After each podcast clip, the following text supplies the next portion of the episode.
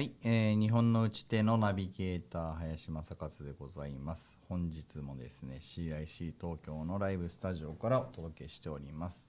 えー、リアルの出会いに価値があるということで、えー、日本最大級のイノベーションセンター CIC 東京でございます。快適なレンタルオフィスと起業家が集まるコミュニティを提供する CIC 東京では、え、現在レンタルオフィスの入居者を募集しております。えー、CIC 東京のオフィスとかですね、コワーキングスペースについてご興味ある方はぜひ、えー、CIC、えー、東京の、えー、施設を、え、見学してください。今日もなんかイベントやるのかな？えっ、ー、と、なんかいろいろやってますね。はい、えー、でぜひですねあのイベントもチェックしてもらってあの見学来てもらえるとあの楽しいと思います。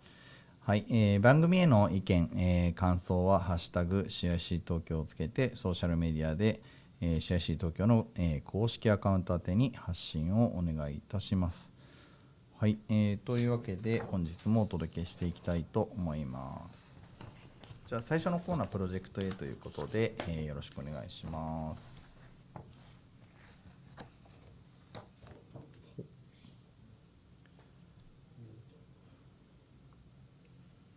ミュートですね。ああ、失礼しました。では、資料お願いします。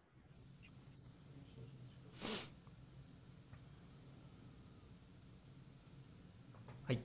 あ、はい、皆さん、はじめまして。はい。では、うん。はい。あの、そうしましたら先に、あの、えっ、ー、と、このコーナーですね、えー、大中小問わず、えー、いろんな文化人、クリエイター、いろんな方のチャレンジを応援するコーナーでございます。えー、このチャレンジのですね、内容を聞きまして、えー、リスナーの皆さんとですね、どういった形で応援できるかとか、どういった形で、えー、チャレンジをサポートできるかみたいなところを、えー、話していくコーナーでございます。えー、本日は、えー、レッツオーライ株式会社の、えー、小中さんにお越しいただいております。よろしくお願いいたします。よろしくお願いします。はい。そうしましたら、まずあのサービスの紹介とあの自己紹介も合わせてお願いできればと思います。よろしくお願いいたします。はい、よろしくお願いします。えー、あのペッツオライ株式会社の小早川と申します。次のスライドお願いいたします。あの弊社ですね、え簡単な会社のご紹介させていただきたいんですけれども、あのー設立がですね、2020年9月ということで、会社が9月にできているものなんですけども、もともとがですね、実はリクルートという会社の中で作ってきたサービスでして、そこからいろいろグロースしていってですね、最終的に EXIT の形で新しく会社にしたという会社になってるんですけれども、会社自体は六本木にありまして、実は住所だけなんですけどもありまして、完全リモート会社ということでやらせていただいてます。であの主要株主はあの iPet ホールディングスというですねペット保険の会社が、えー、株主として、えー、我々の事業の、えー、親会社として、えー、入っているという会社でございます。はい、じゃあ次のスライドですね。はい、はい、で私、小早川なんですけど、まあ、小早川という戸籍上なんですけども、呼びづらいんで小早川でさせていただきますが、あのはい、もともとはあの不動産会社が入って、そこからリフォーム会社を自分で設立して、で、まあ、3年ぐらいやってからいろいろあってリクルートに、ちょっとまた転職してでそこで自分のこのペットライという事業を作ってでそこから、あの、出てきて今 EXIT したというところなんですけど、まあ、その他にもですねいろいろあの富山県庁のアドバイザーをさせていただいたこともあったりとかあとは今でもあのちょっとブロックチェーンとかを使った新しい新規事業のご支援をさせていただいたりみたいな形で、ちょっといろいろやらせていただいているという人間でございます。はい次ですね。えリクルートでですねリングっていう仕組みがありましてあのゼクシーとかスタディサプリとか作ったあの仕組みの中でいろいろこうステージを超えてってですねであの右上の方にベータっていうところがあるんですけどそこから社内で部門化っていうところで、えー、社内の事業部に入っていくっていう方もあったんですけど、まあ、ペットとリクルートの相性があんまりマッチしないので、うん、えー、やっぱりこうペットにシナジーのある会社に行きたいなというところで、うん、えー、EXIT してで iPet という会社のもとに、えー、出ていったというところが今回の経緯でございます。はい、次の方お願いします。でサービスなんですけど、ちょっとここは簡単に次ですね。もう一言で言いまして、私たちがやってるペッツオーライというサービスはですね、えー、まあ、飼い主さんたちの悩み事を、えー、アプリ上で相談すると、獣医師さんとか、ドッグトレーナーさんとかっていう専門家が、えー、すごいクイックに回答を返してくれますよというサービスになっています。次ですね。はい。で、まあ、アプリの中でこのように問診票を入力していって、で動画っていうのをくっつけてで送っていくと詳しいテキストでこう回答を返してくれる。っていうもうすごいシンプルなものなんですけど次ですね。あのもうこのテキストの内容がすごい細かく親身に返ってくるっていうところが一つポイントになってましてでかつですね、まあ、アプリなので動画とかで合わせて特にしつけとかだとこういうふうにやるといいですよってことをあの個別に、え、教えてくれるっていうところもプラスアルファでやってくれることで、え、質の高い回答が返ってくるよということで、え、ご評価いただいているサービスになってます。次ですね。でまああの幸いなことにですね僕が始めた5年前ぐらいのところは全然サービスが相談サービスもなかったんであまりなかったんですけど今あのどんどんどんどん、まあ、僕らの成功もあってなのかのサービスが増えてきましていろいろあるんですが、えー、実は僕らのサービスっていうのは今いろいろ出ているサービスのやり方全部もともと試してましてその中でも一番こう飼い主さんの状況を理解して質の高い回答ができるやり方って何だろうってことを突き詰めてた結果を結果今今のやり方を取ってるんですけどまあ、そういったことをですねやっていくことで早く質が高く、えー、ですねかつあのコストが安いみたいな形の、えー、仕組みを作って、えー、展開させていただいているサービスになってます。で、まあ、結果的にこう今の現状の結果で見ると実は相談サービスってウェブ上でやるので結構曖昧な情報になりがちなんですが結果的にもう病院に行ってくださいみたいな形の落とし口に大体なりがちなんですけど僕らのサービスの場合は大体60%強がですねあの病院に行かなくていいですよっていうようなことでちゃんと回答ができている。っていうのが、えー、結構我々のサービスの特徴だったりします。つまり状況をちゃんと理解して質高く回答ができているっていうことの裏返しですね。はい。でまあその結果ですね今もう相談件数がこれ8万件って資料にした後見たら実はもう10万件超えてたんですけどあの平均満足度が今でも4.7これ2020年度の実績を改めて集計しても4.7でしたので、えー、ずっとこの数値を維持して、えー、高い満足度でさせていただいているというようなサービスになっております。でそれがですね一応月額1580円という形で、えー、ウェブ上では展開させていただいているんですが実はこちらがですねあのいろんなあのアライアンスの形式に応じて例えばあの980円で提供させていただいているところもあったりとかあとはあの一方で B2B の連携でさせていただいていて、えー、ま不動産物件の付帯サービスとして、えー、入れていただくことでペット化物件の付加価値を上げていこうみたいな形でやらせていただいている法人さんなんかもいたりですね。さまざ、まな取り組みで、えさせていただいているというような、えところでございます。はい。すごい簡単なんですけれども、まあ、以上でご紹介の方を終わらせていただきます。ありがとうございました。はい。ちなみに外部サービスとの連携っていうのは、不動産以外はどういったところなんでしょう？えっとですね、えー、まあ、今一回終わっちゃったんですけども、あの、はい、JAL さんがマイルでこう、交換できるものにこう入れられないかみたいなご相談があって、まあ、やっぱりこう旅行とペットって相性いいよねみたいな形で入れさせていただいてたりとかですね、えー、まあ、あとはまご相談ベースとかでいただくところでいくと、あの時人の保険ですね。のところにもなんか付加価値でつけれないものかみたいなご相談なんかを受けたりとか、えー、したこともありました。はい、ありがとうございます。はい、あの今回ちょっと注目していたのがあの、まあ、コロナ禍で、まあ、ペットを飼う人も増えているというデータが世の中には多いですけれども、まあ、コロナ前と後と、まあ、最近さらに変わっていると思うんですが、はい、どんな変化があったのかっていうのはちょっとお伺いしたいなと思いまして。はい、はい。実はあのそのコロナが起こる前の頃はですねやっぱりこうちょっとペットを飼われてる方って比較的高齢な方が多いんですね。やはりあの飼えるステータスを持ててからやっぱ飼育するので、えー、なのでどちらかというとこうネットで相談するなんかしないよもう病院行くよみたいな形の意見がすごい多かったんですけどコロナを経てもうコロッと変わったかのようにこういうの便利だよねっていうお声がですねすごい聞くようになりまして。かつネット上でもあの本当ペッツオライっていうサービスいいよねみたいなあのツイッターとかが、え結構書き込みがなんかこう増えたなっていう印象があのあったりして、実際相談数もやっぱ増えてきてるっていうところユーザー数もですね増えてきてるっていうあの、まあ、プラスの影響をたくさんいただいてるっていう感じでございます。はい、あのすごくまあ変なし子供より多いっていうふうなデータもありますので、はい、まあ、これからあのパートナーとしてなくてはならない存在になってよりなっていくんだろうなと思ってるんですけれども、もともとこれを始められたきっかけみたいなものも、ちょっとお伺いしてもよろしいでしょうか？はい、あの実は僕が飼ってた犬がですねワンコがですねあのなんか足上げてたんであのなんかこれなんだろうなと思って病院に連れてったら脱臼って言われたんですよ。でまあなるほど、はいなるほどと思って、えーやったんですけど、なんかすぐまた足上げて治んなかったんですね。えーはいで治んなんだろうなと思ってる時にこう引っ越しがあったんですけどでそこで引っ越してで別の病院にこう連れてったらこれがんかもしれないですって言われたんですね。で、うんなんだこりゃと。なんでこんななんか同じ症状を見て全然違う診断結果が出るんだろうっていうことに疑問を感じて調べてったらなんか獣医師の先生たちにも専門性というか得意分野があるんだよっていうことをそこで初めて知ってえなそんなの全然僕たち知らない中で獣医師神だと思っていつも連れてってるこの状態ってもうはい。わけわかんないなって思って、こういうのをなんか改善できる方法がないのかっていうことから、実は相談っていうところに実は最初行き着いてなくてあのちゃんと自分の症状に合わせた病院をマッチングできるサービスがあるべきなんじゃないかと。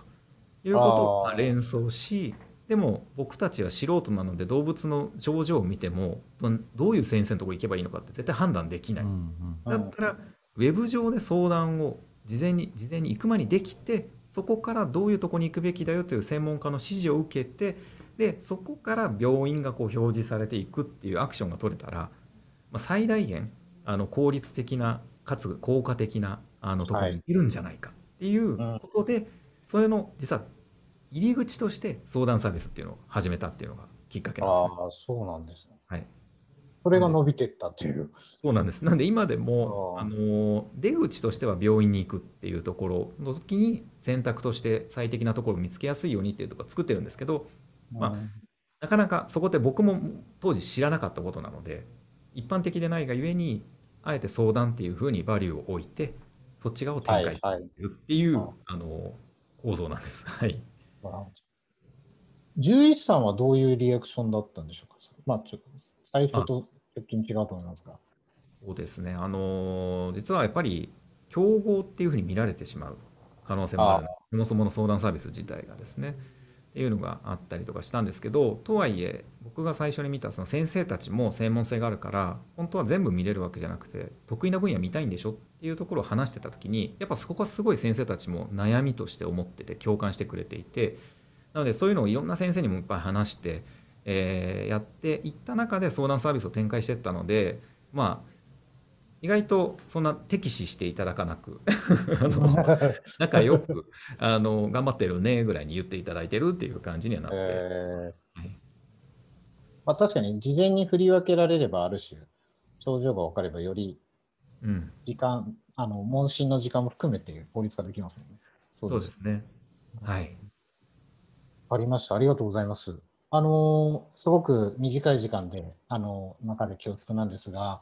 この後のチャレンジとか、なんか考えられていることと、あとは応援すべきこととか、そういったことがあれば、ぜひ教えていただければと思っております。ありがとうございます。あの実は我々ペットダイという会社はですね、まあ、相談サービスをやっている会社なんですけど、相談サービスをやるために作った会社というよりは、このペット業界にいろんなこうはびこっている問題をですね、あの IT を通して解決する会社にしようということであの法人化しているという会社になってます。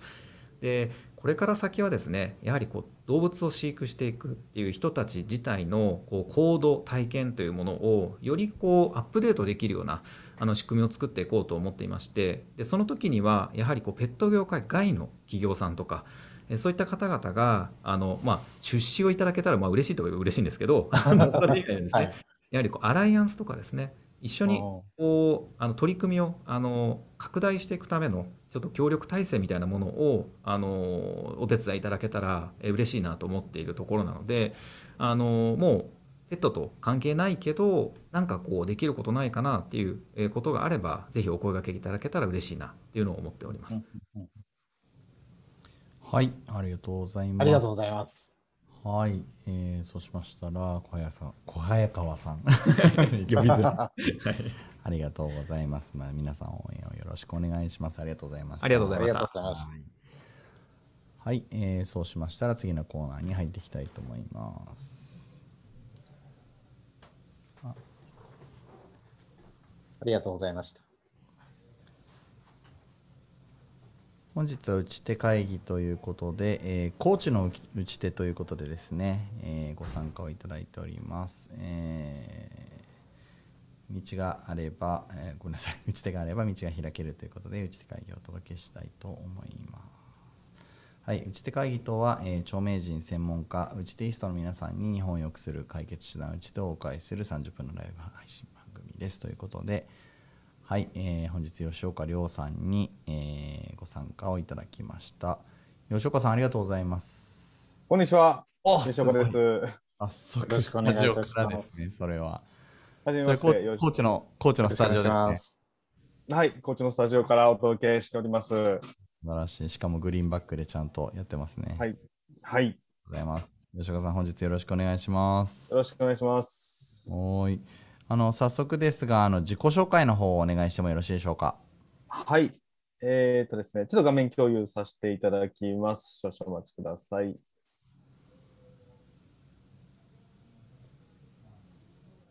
おっとっと、おっとっと、ちょっと待ってくださいね。すみません。頑張って。はい。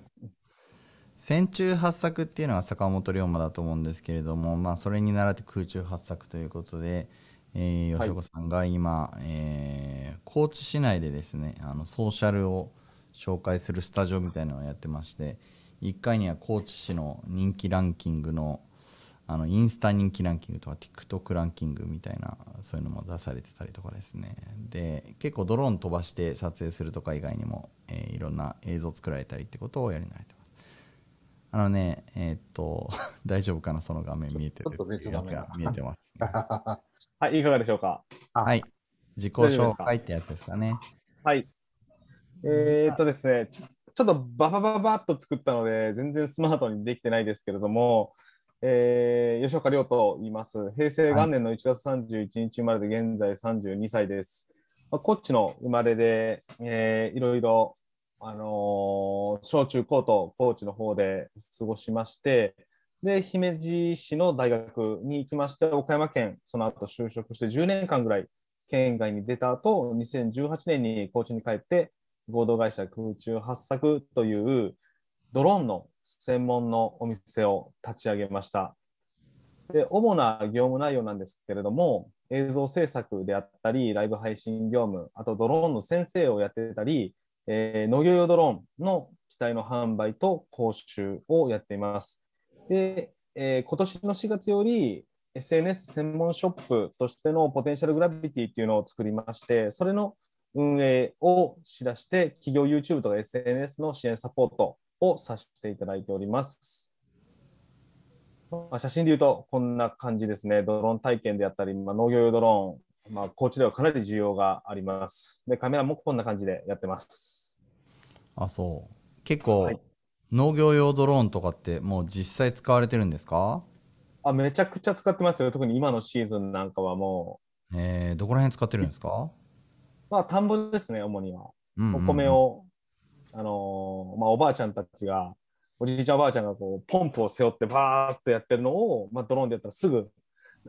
済むんで、農薬とかを代わりに撒いてあげるみたいなことやってるんですね。そうですね、消毒がメインですね。あと肥料をあげたりとか、なるほどなるほど。めっちゃ便利ですよ。見たらびっくりしますよ、これ。うん。なんか、結構ドローンの機体とか大きいんですねこれやっぱりね。まあ、そうですね、まあ、羽を広げると大きいんですけど、これ折りたたむことができて、はい。折りたたんだらプリウスに4台ぐらいは乗せれます。お本当ですか。プリウスにもああ乗せられるぐらい。はい。あそうですか。すごいですね。結構意外とコンパクト。意外とコンパクトです。電池とかでどのくらい持つんですか？えーっとですね、大体、この今 見てる機体で、えー1万平米ぐらいは、えースタンプができるので、はい。大体10分ぐらいですね。1分わあ1000平米なんで。なるほどなるほど。そういう感じなんですね。はい、ありがとうございます。すごいですね。はい。そして。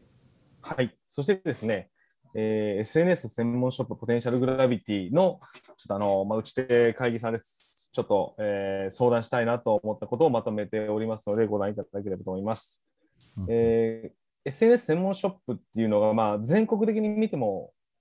あまりない中で、僕が思っているのは、コーチを楽しく生きるための新感覚ショップというコンセプトでやってます。うんうん。で僕の中ではですね、コーチを盛り上げるには SNS しかないと思ってます。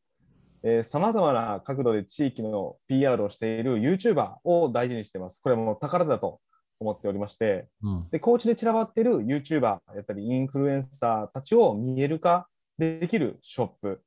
でこれから SNS を始める人を応援できるショップ、うんうん、で SNS をやってない企業をサポートしたり面白い人がたくさんいる高知県を SNS で盛り上げたいという思いがあります。うんうん、で実えー、具体的に何をしているのかといいますと、はいえー、YouTuber のこのポスターを店内に掲示をしております。まあ、ちょっとパッと見、えー、なんかこのチャンネル面白そうやなって思ったら、えー、QR コードが全部ついてますので、そこで情報をスマートフォンに落とし込んで家でゆっくり見えるっていうような仕組みなんですけれども、僕がすごい大事にしたいのが動画で何かを伝えられる才能って本当に素晴らしいと思ってます。うん、タレントさんですよね。でそういう地元 YouTuber に出会える場所として実店舗をオープンしました。で、これから SNS を始めたい人だったり、ホームページしか持ってない、SNS 全然やったことないっていう企業さんをサポートしてます。で、オンラインサロンっていう形で、えーまあ、動画をかなり何本も撮ってるんですけど、撮影の仕方であったり、動画の編集の仕方であったり、こういったあの Zoom の背景の作り方であったり、そういったのを動画にまとめてサロン内で公開してます。で実際のオフラインで、ね、教えることもできますので、まあ、そういった形で映像の作り方とか、そういうクリエイティブなことをサポートしております。であと、同じ目的を持った仲間が集まる面白いコミュニティなので、飲み会とかめちゃくちゃ楽しくなります。うんうん、で、この写真が僕の出身校である高知商業で授業をたまにしてるんですけれども、YouTuber になりましょうっていう授業で、えー、動画を子供らに作らせてます。かなりクオリティ高いです。うんうん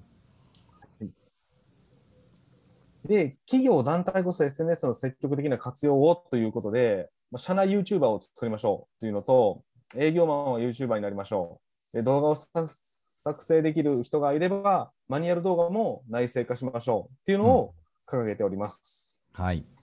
今、一応、はい、りょうさん確認だけど、これ、あのー、自己紹介の延長でいいんだよね。うちでこの先、ね、あすみません。す大丈夫、えー、はい、自己紹介でちょっと一旦止めときます。あ、そうなの。はい。あの打ち手のパートがあるかなと思って。あ、ごめんなさい。はいはい。コーチの今、課題というかですね、はい、現状分析みたいなのって何かあったりしますか？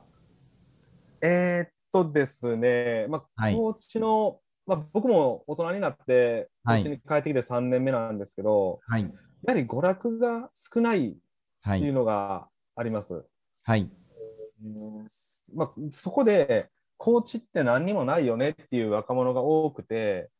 で実際、その県外にたくさん人が出てってしまう理由の一つに、コーチって面白くないよねっていう、大人も子供もなんか口癖みたいに言っている風土が大きな原因としてあります。はいはい。なんで面白くないんでしょうね。いや、そこなんですよね。結構コーチ面白いですよね。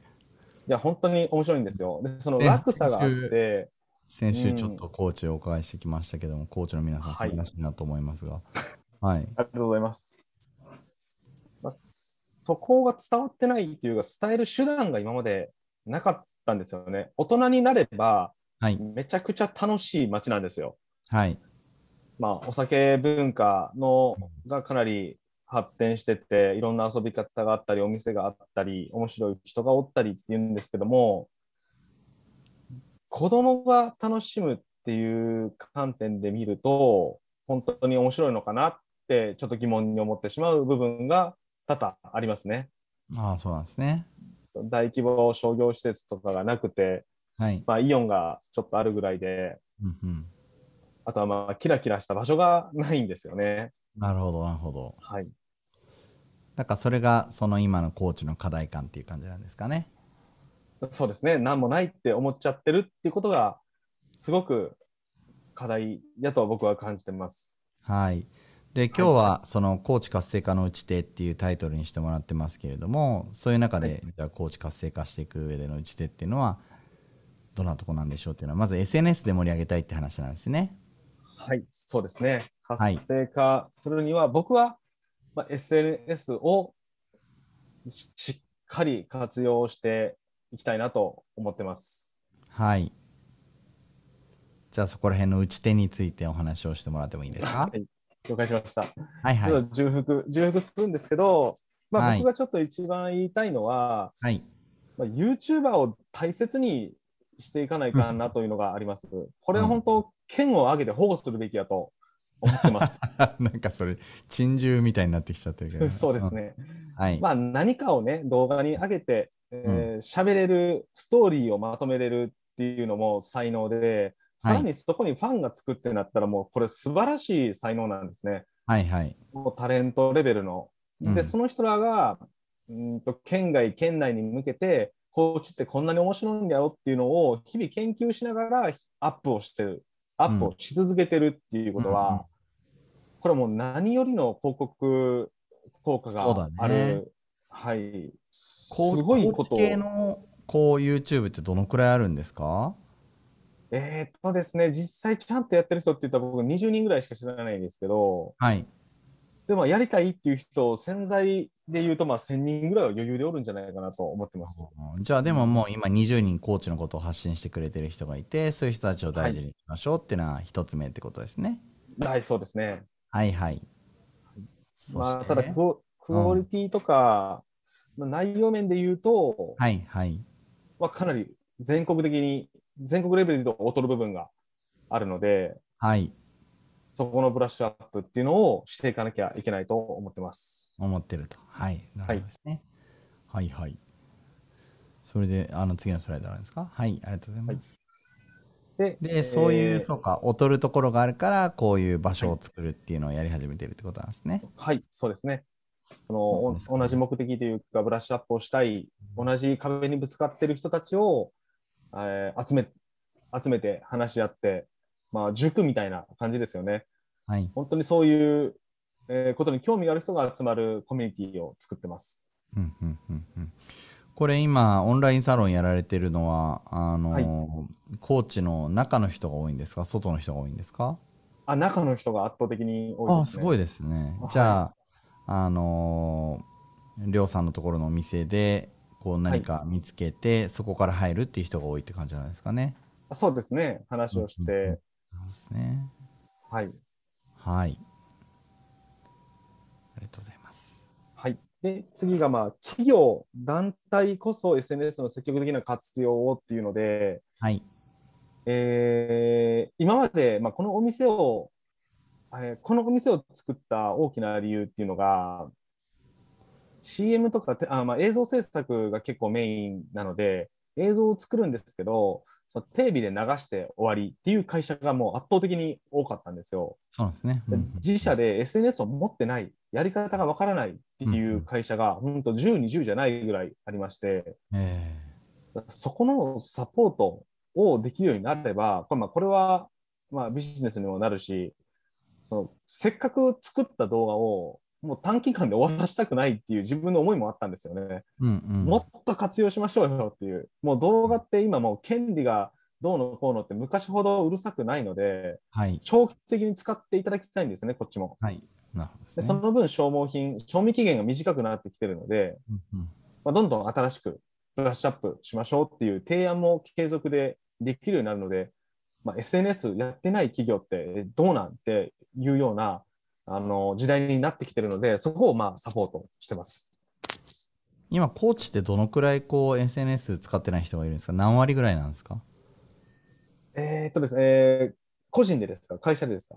結構法人、例えばあの東京とか大阪で言うと、法人で SNS 使ってないところで逆に言うともう使ってないところ探す方が難しいような状況ですけど、はいはいはいはいはい、コーチだとまだまだ多いっていうような感じなんですかね？全然多いですね。50%。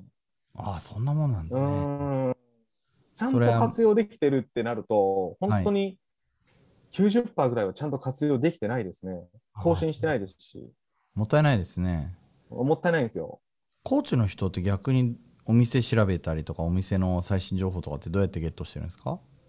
えーまあ、そのインスタがまあ都会と変わらず多いんですけど、まあ、飲食とかそういうところはしっかりやってるんですよ。あそこら辺がやってるんですね。うん、そうですね、製造業であったり、うんうん、普通の一般のなんですか、ね、建築業とか、はい、そういうところはもう、人が欲しい欲しい言って、人手不足、人手不足って言ってるんですけど、それは何もしてなかったらあなたたち人手不足になりますわっていうような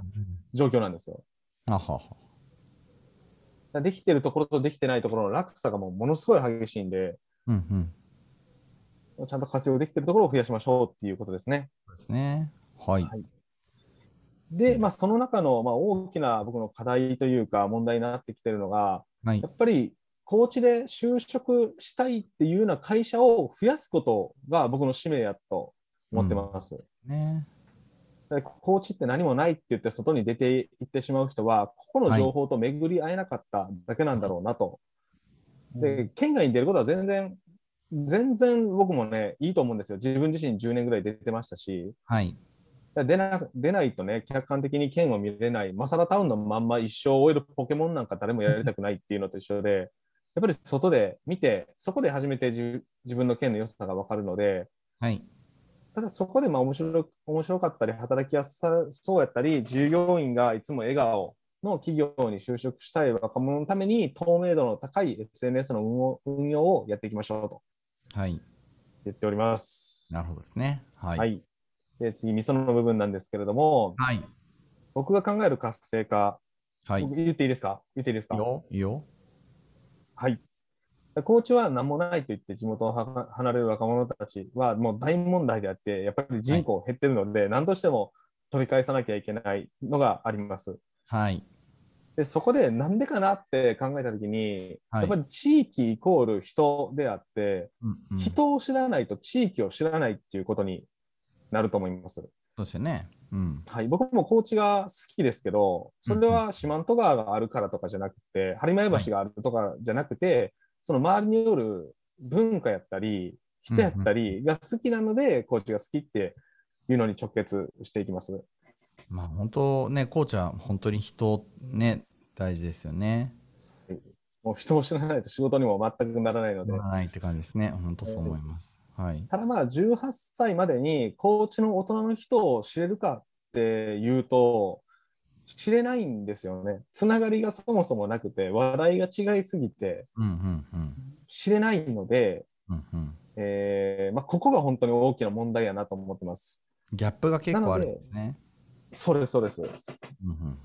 なので18歳までに高知の大人を知れるような仕組みを作っておけば、県外に出ても SNS でもうずっとタッチができる、コーチのリアルタイムの情報が手に入る。っていう部分で言うと、さっきの YouTuber であったり、コーチの情報を発信する大人と、受信できる若者の仕組みを作っていけばいいなと思いました。うんうんうんうんなので、まあ、U ターン、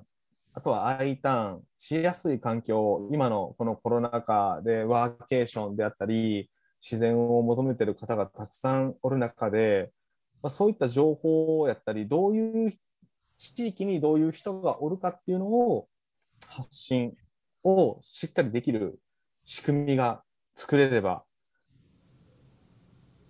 もっと高知には人が来てくれるように、もういらんことで悩まんで良くなると思ってます。そうですね。人が集まるような場所を作っていくっていうことですよね、きっと。はい。はい、でここからちょっと駆け足になるんですけども、ワーク・ライフ・バランスっていう言葉を使って例えますと、やっぱりワークとライフのバランスがすごく大事で、ワークで言うと、硬すぎる今の求人広告も硬すぎるんですよね。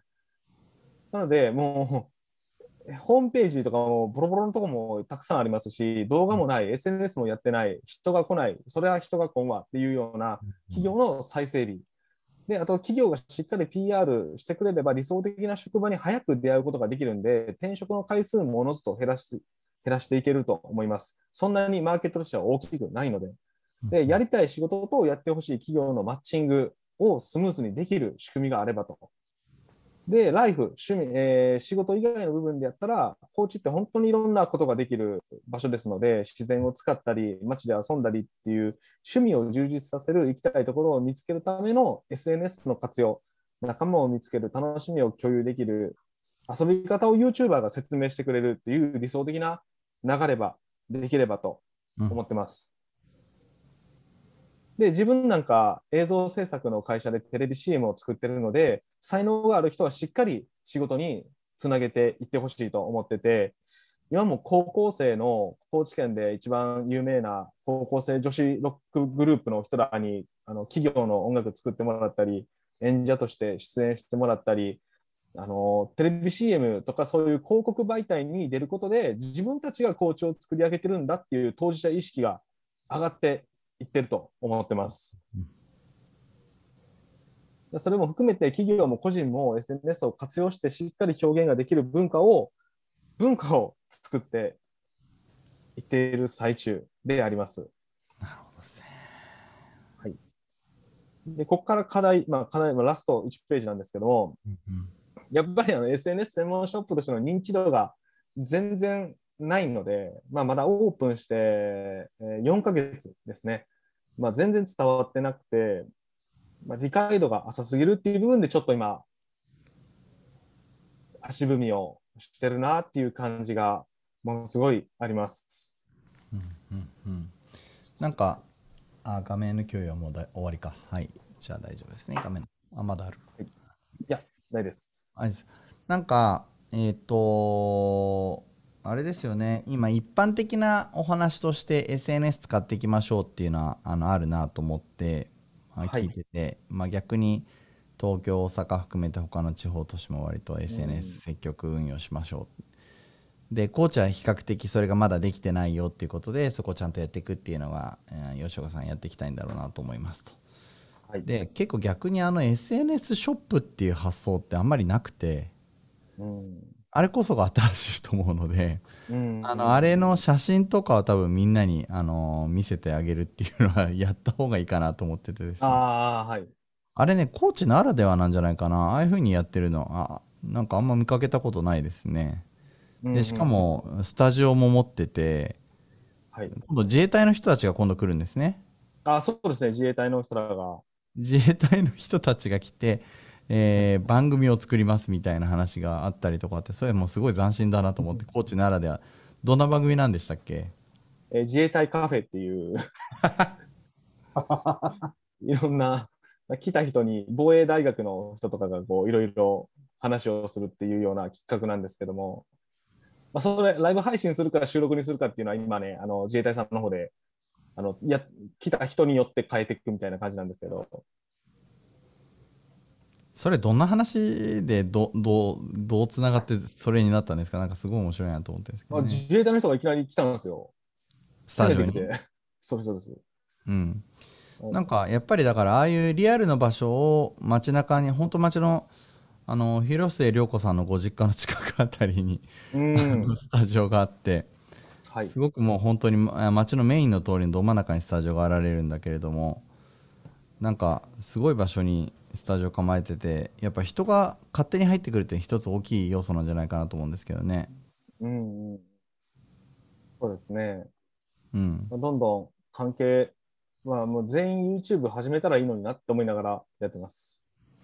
何人ぐらいになるといいんですか？今20人ぐらいなんですよね、やってくれてる人たち。ああ、多ければ多いほどいいんじゃないですかね。うん、どんぐらいなんだろう、それって。はい。うん。他の県ってどのくらいの人数がいるんですかね？そういう YouTuber の人たちって。県の紹介する人とか。う、ね、ん、それを、探すのがね、すごい大変だったので、そうです僕はもうお店で窓口を広げてやった方が一番手っ取り早いなと思って、うんうんうん、そしたらもうわさわさ見つかってきて、うんうん、めちゃくちゃ面白いですね、今も。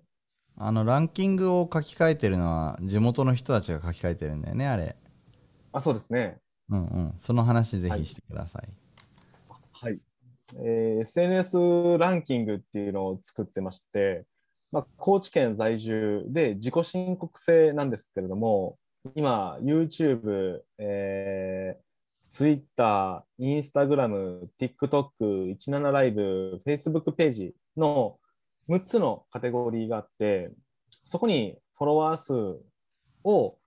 えー私書きたいっていう人がおったら、じゅあの順位の中に入り込めるんだったら書けるっていうシステムを作ってます。えー今、YouTube の1位が35万人の高知県在住の人で、キャンプの動画を上げている人なんですけれども、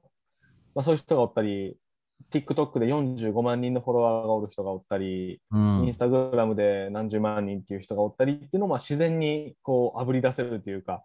あの自分が書きに来てくれるのでこうこういうトップの人がおるんだからみんな頑張ってねっていうようなことが言えるような、えーランキングボードをお店に飾ってます。本当すごいですよねあれトンチですよね そうですね。誰誰がいるか自分で探しに行くんじゃなくてもうやってる人たちに店に来てもらうっていう発想ですもんねそうですね。うん。はいでこれをじゃあこのコーチの活性化の打ち手ということで今後どうしていきたいんでしょうか？はい。まあ、SNS のクオリティをまあ向上させたいなと思ってるのと、まあ、自分自身も勉強していかなきゃいけないなっていうのがあるんですけれども、うんまあ、SNS をちゃんと全員が、まあ、全員がって言ったらあれですけど、一人一人理解をしていって、まあ使いこなせれるような仕組みを一人でも多くの人に伝えていきたいです。はいはいはいまあ、今うんはいはいどうぞあ、すみません。公開中の竜とそばかすの姫も SNS の話ですし、舞台が高知県なので、なんか運命感じるなと思いながらやってますね。あれは高知県としてもねあの映画の誘致にすごく出資されたりしてうん。あの初めての取り組みだって言ってましたから県としても今、じゃあ高知だから意外にそのあんまり外向きじゃないというか実はすごくその情報発信とかってあんましてなかったりするんですねうん、そうなんですよ。吉岡さんとしてはもっとたくさんの人に高知に来てほしいって感じですかねあ、そうですね。来てほしいですね。うんうん。一緒に飲みたいですね。もっと大人数でやりたいですね。飲み会を。でそれで高知につながる人を増やしていきたいっていう感じですよねで、まあ、I ターン、U ターンのできる人が増えれば、僕自身も10年県外におって、えー U ターンをしてきた口なんですけども、本当に勇気がいりました。はいで知り合いがいないので、はいでしかも、まあ、経済圏でいうと、まあ岡山から高知って言ったら、まあ、全然経済規模も違うので、グレードダウンした場所に行くっていうので、本当に勇気がいりました。誰も知り合いがいないですし。だから、ツイッターとかで、高知に住んでる人をこうフォローして、情報を調べたりとかしてたので、まあ、YouTube もまだそんなに誰もやってるような時代でもなかったので、でそういった部分で、高知のアンテナショップとして SNS を発信できるような役割ができればと思ってます。はい。まあ、ラスト1分ぐらいなので、最後にじゃあ、高知活性化のまとめを吉岡でお願いいたします。えー何かを誰かに伝えるっていうことは、本当に難しいうん。部分だと、分野だと思ってます。はい。特に先生であったり、えーまあ、振り返ると、高校の先生ってそんなに授業上手じゃなかったなとか思ったり、それだったら YouTube で見た方が良かったわっていうようなことも今となったら思うぐらい、その YouTube で今再生回数が伸びてる人っていうのは、すごく喋るのが上手ですね。うん、そうですね。物事を誰かに伝えるっていう才能に長けてる人が本当に増えてきているので、うんそれを高知県の県の活性化、まあ、目標としては、まあ、人口増加であったり、えー、おそらく経済の回復復興であったりっていうのがあるんですけども、そこにつなげられるような仕組みをどんどん作っていければと思っています。はい。はい。時間ちょうどですね。ありがとうございます。はい、ありがとうございえーます。はい、今日はですね、高知県から空中発作ですね、りょうさん、吉岡りょうさんに、えーご出演いただきました。うちで会議でございました、えーまた皆さん15分後にお会いしましょう。ありがとうございました。ありがとうございました。ありがとうございました。